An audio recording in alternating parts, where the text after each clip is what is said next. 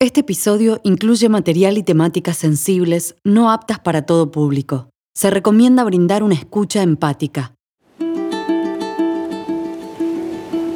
Fabián Abram es ex soldado del Batallón de Infantería de Marina 3 e integrante del Centro de Veteranos de Malvinas de Hurlingham. Al terminar la escuela, realizó el servicio militar obligatorio, pero nunca se imaginó que iba a terminar pisando las Islas Malvinas durante el conflicto del Atlántico Sur. En este episodio nos cuenta cómo vivió el regreso a casa luego de unos meses muy duros en la guerra y cómo esto lo afecta emocionalmente aún al día de hoy. Buen día, soy Fabián Oscar Abraham. Nací un 2 de febrero en Mar del Plata, en el año 1963. A los 18 años me presenté para hacer el servicio militar. Estaba terminando mis estudios secundarios en una escuela técnica. Y me acuerdo que mis propios compañeros me hicieron un festejo porque me iba a hacer la colimba. Sabía que me perdía el viaje de fin de, curso, pero bueno, iba, a ser algo, algo nuevo, como todas las cosas que siempre hago. Iba a ser alguna cosa extraordinaria también. Nunca me imaginé que iba a ser tan extraordinaria. En noviembre del año 81 me incorporan a hacer el servicio militar. Entré a la Armada Argentina eh, como soldado conscripto en la base naval Punta Indio.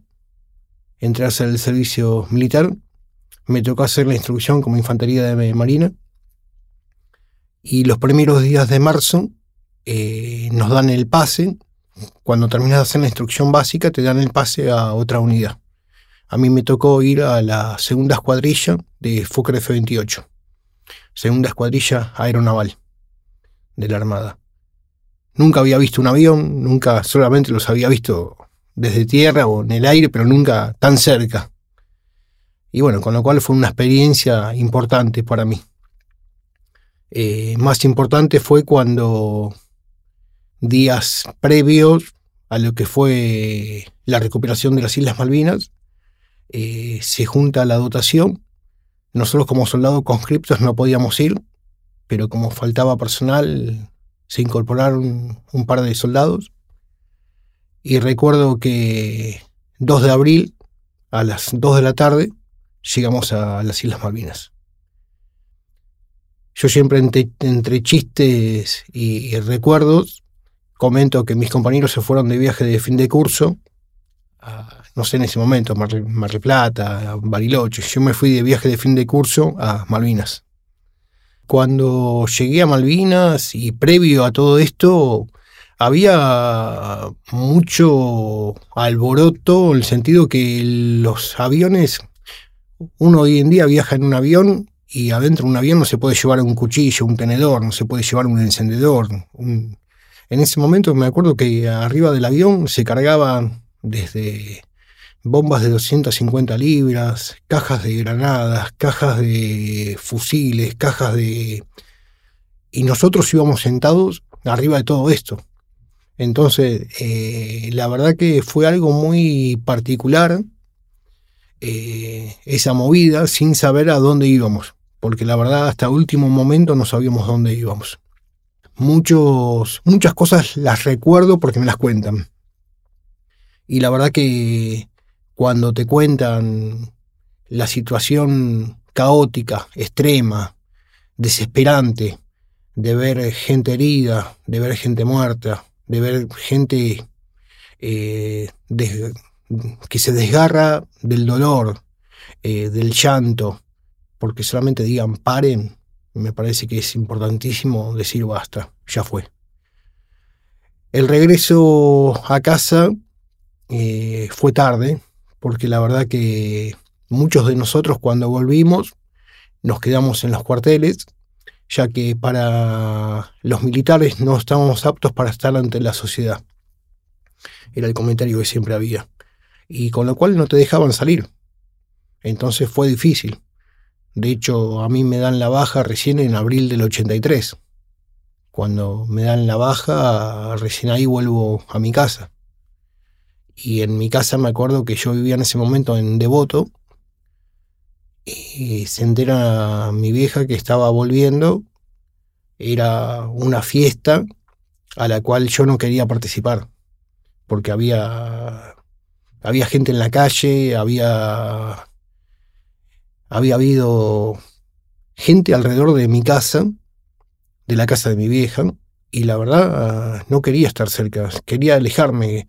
Veía dos personas juntas y ya me quería ir perdí amigos en Malvinas y la verdad no quería perder gente que quería de vuelta. Entonces el, interno de uno mismo dice, listo, eh, prefiero estar solo. De hecho, me metí adentro, eh, me acuerdo de la habitación que tenía en, al lado de la terraza y no me metí adentro de la cama, me metí abajo de la cama. El zumbido continuo que seguías teniendo a la vuelta del, el regreso de las Islas Malvinas, el regreso de las bombas, el regreso de los zumbidos, el, el llanto, el olor a pólvora. Eh, hoy en día sigue estando. Son 40 años y son 40 años que todavía no te los puedes sacar. Eh, los primeros años fueron muy difíciles. El famoso abandono de personas.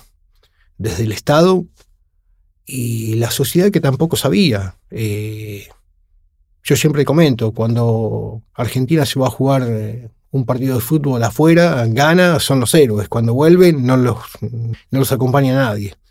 A nosotros nos, pasó exactamente lo mismo. Nuestros padres, nuestros abuelos seguían tejiendo bufandas y guantes, aguanten. Cuando volvimos, eh, fue muy difícil para la gente que no entendía y para nosotros que no sabíamos eh, qué es lo que había pasado. El regreso de Malvinas fue muy difícil. De hecho, fue tan difícil que imagínense que los primeros nueve años de abandono, para que tengan una idea, eh, vos en el documento, la famosa libreta que teníamos, participó en las operaciones del Atlántico Sur. Ibas a buscar trabajo te decían, pibe, loquitos no, por favor. Ibas a un hospital público y te decían, usted es militar, tiene que ir a un, hospital militar. Ibas a un hospital militar, te decían, no, señor, usted es civil, no eras ni una cosa ni otra. Los primeros años, eh, el gobierno dictatorial, con la dictadura, con la cantidad de gente que desapareció, te veían en la calle y vos eras el milico, el milico que asesinaste gente. Sin embargo, no se podía no podías separar los tantos de decir, no eras militar, eras un soldado que habías hecho, habías cumplido con la patria como civil para hacer el servicio militar. Entonces, esos primeros años fueron muy duros, porque no tenías contención, no tenías... Eh, no, a ver, no había contención de ningún tipo, de ningún tipo. Y nosotros me acuerdo que los primeros años fue dificilísimo. Salías a la calle eh, escuchabas cualquier ruido, una moto, un auto, casi una explosión, te tirabas al piso. Y lo primero que se corría la gente y decían, ahí están los loquitos de la guerra. Entonces, era muy difícil y fue por mérito, propio nuestro, mérito propio nuestro, que empezamos a separar los tantos. El 24 de marzo no es lo mismo que el 2 de abril.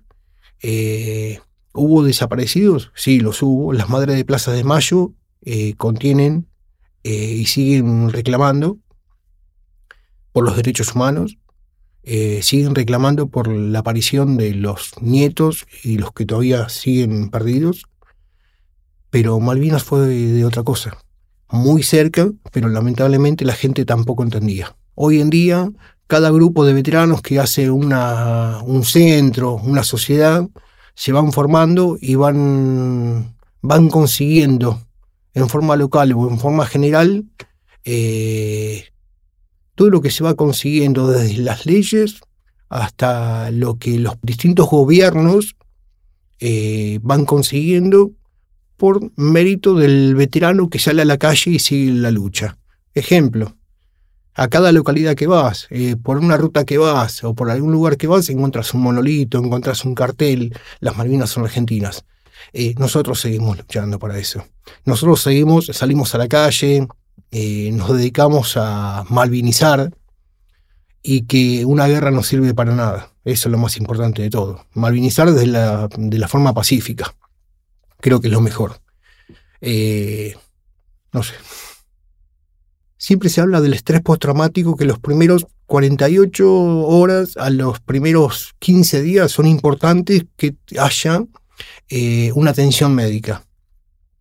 Nosotros la primera atención médica que tuvimos fue en el año 2004, si no me equivoco. Entonces, ¿qué hacíamos? Nos juntábamos entre nosotros eh, en una cena, en un asado, contábamos, así surgía porque uno hablaba y el otro hablaba también. No tenés mejor, eh, no tenés mejor médico que otro compañero tuyo.